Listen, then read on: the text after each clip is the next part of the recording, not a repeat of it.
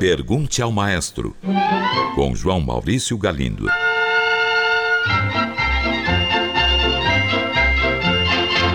Olá, amigos. Um ouvinte pergunta: os compositores precisam saber tocar todos os instrumentos para os quais compõem? Caro ouvinte, a resposta é não, de modo algum.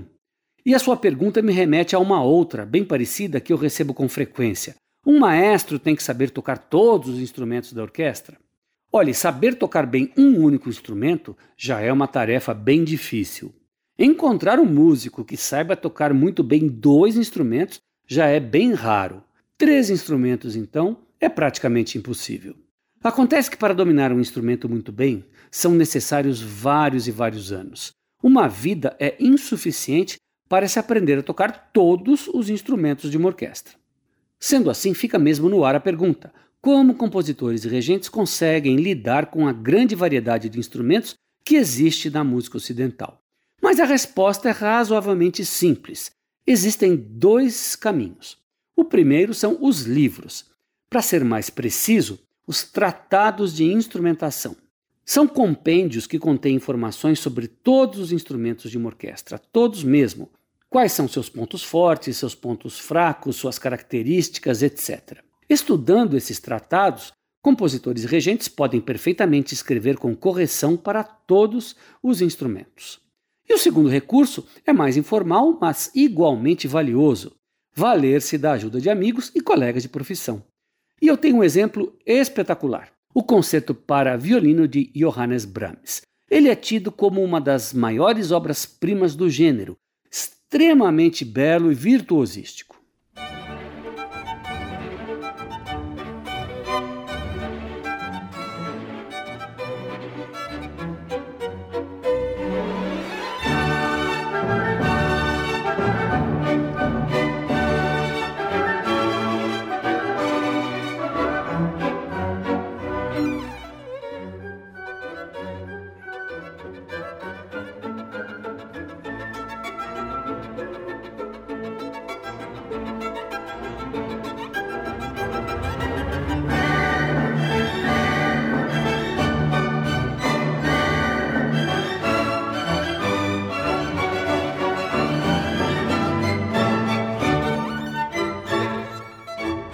Brahms era um pianista muito bom, mas não sabia tocar uma nota sequer no violino. Então, para escrever este concerto, ele pediu ajuda a um grande amigo, grande violinista e também muito bom compositor, Josef Joachim. Joachim o ajudou a escrever a obra e não seria exagero dizer que este concerto foi, portanto, escrito a quatro mãos. E como este exemplo, há muitos outros. Ouvinte enviou esta mensagem. Eu tenho curiosidade de saber a diferença entre compor um trio ou um quarteto, seja para uma formação só de cordas, piano e cordas ou qualquer outra composição. Um compositor primeiro se decide por uma determinada formação, trio ou quarteto, só de cordas ou com um mix de instrumentos, e depois ele compõe a música? Ou seria vice-versa? Supondo que um compositor queira partir de um trio existente e transformá-lo em quarteto, isso seria possível? Caro ouvinte, vamos lá. Sim, o compositor pensa primeiro para qual ou quais instrumentos ele vai escrever, e só aí ele começa a fazer a música. Mas eu posso esmiuçar um pouco o assunto, acho que isso pode ser interessante. Voltemos ao século XVI. Naquela época, a música de alto valor artístico era toda cantada, era vocal. Os instrumentos eram simples, coadjuvantes. Mas neste mesmo século XVI, os instrumentos se desenvolveram muito rapidamente, de modo que os compositores finalmente começaram a escrever peças de alto valor artístico só para serem tocadas e não cantadas. Contudo, muitas dessas obras podiam ser tocadas pelos instrumentos que estivessem à mão, ou seja, uma mesma partitura podia ser tocada por um conjunto só de flautas, ou só de violas da gamba, ou de instrumentos misturados. Mas pouco a pouco foram se sedimentando as especializações. O compositor passa então a compor já pensando previamente em quais instrumentos vai usar. Na Renascença, Tocar uma mesma peça com um quarteto de flautas ou de violas da gamba era algo perfeitamente natural.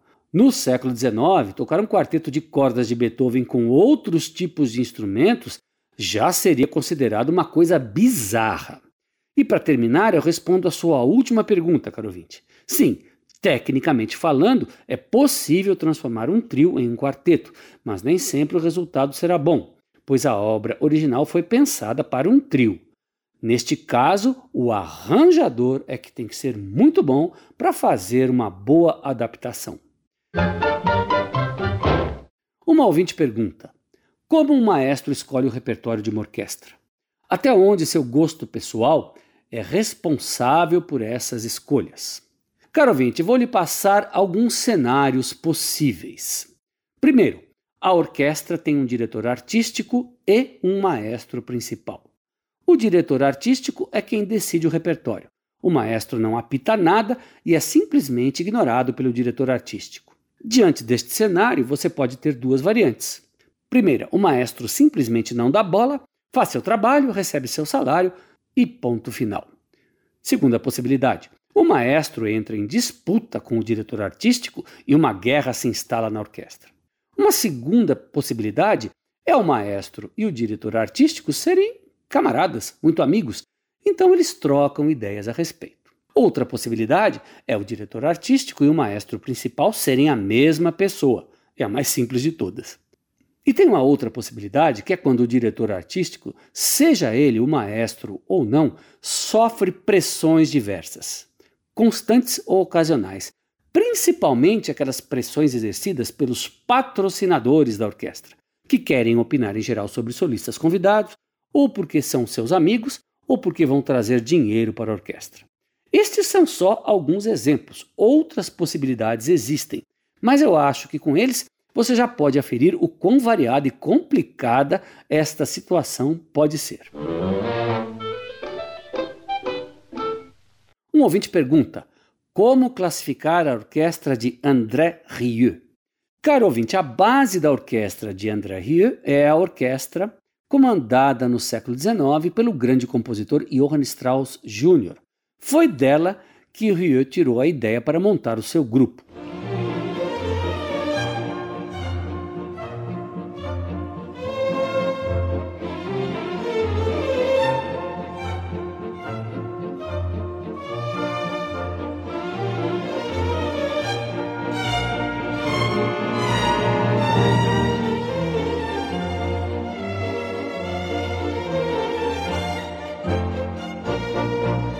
Há várias semelhanças. A presença de Strauss no palco era a mesma de Rie. Strauss regia tocando seu violino em pé à frente da orquestra, virado para o público e ocasionalmente fazendo sinais para seus músicos, utilizando seu arco.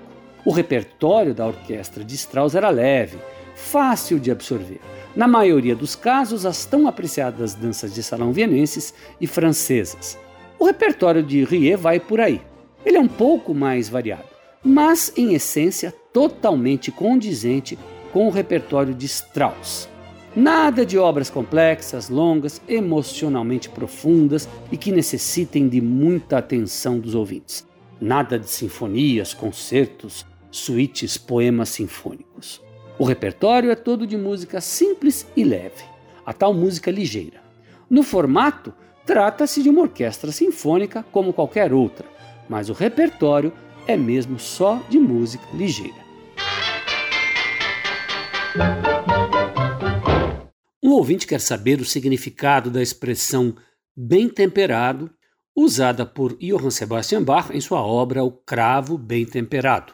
Caro ouvinte, comece imaginando o teclado de um piano. Existem teclas brancas e pretas. As brancas correspondem às notas que chamamos de naturais: Do, Ré, Mi, Fá, Sol, Lá, Si. As teclas pretas correspondem às notas que chamamos de alteradas. Por exemplo, entre o Do e o Ré está uma tecla preta, que chamamos de Do sustenido ou Ré bemol, um Do ou um Ré que foram alterados. Entre o Fá e o Sol também temos outra tecla preta, que chamamos igualmente de Fá sustenido ou Sol bemol. Pois bem, hoje em dia consideramos que o Do sustenido e o Ré bemol são a mesma nota, mas naquele tempo Dó sustenido era uma nota e Ré bemol era outra. Havia uma pequeníssima diferença de afinação entre elas. e o mesmo valia para todas as outras notas alteradas: Ré sustenido e Mi bemol, Fá sustenido e Sol bemol, Sol sustenido e Lá bemol, Lá sustenido e Si bemol. Então, ao afinar um cravo, o afinador tinha que escolher como ia ajustar as teclas pretas. E o resultado disso era que, depois de afinado, o cravo só poderia ser usado para tocar músicas em determinadas escalas. Por exemplo, um cravo podia tocar uma música utilizando a escala de Fá maior, mas não poderia ser usado para tocar uma música em Si menor. Isso ia soar bastante desafinado. Muitos compositores se adaptaram muito bem a isso, mas outros não. E era o caso de Johann Sebastian Bach. Ele defendia a ideia de que um instrumento de teclas deveria poder tocar em todas as tonalidades, e para isso o afinador deveria ajustar a afinação. Ele então inventou uma maneira de fazer este ajuste, e para provar que o seu ajuste podia ser usado para tocar músicas em todas as tonalidades, escreveu esta obra, O Cravo Bem Temperado, que nós poderíamos talvez traduzir por O Cravo Bem Afinado.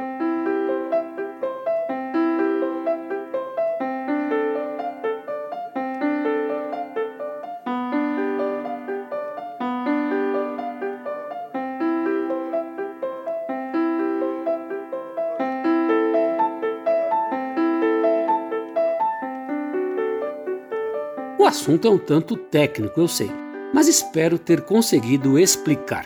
É isso aí, um grande abraço e até o próximo programa. Pergunte ao maestro.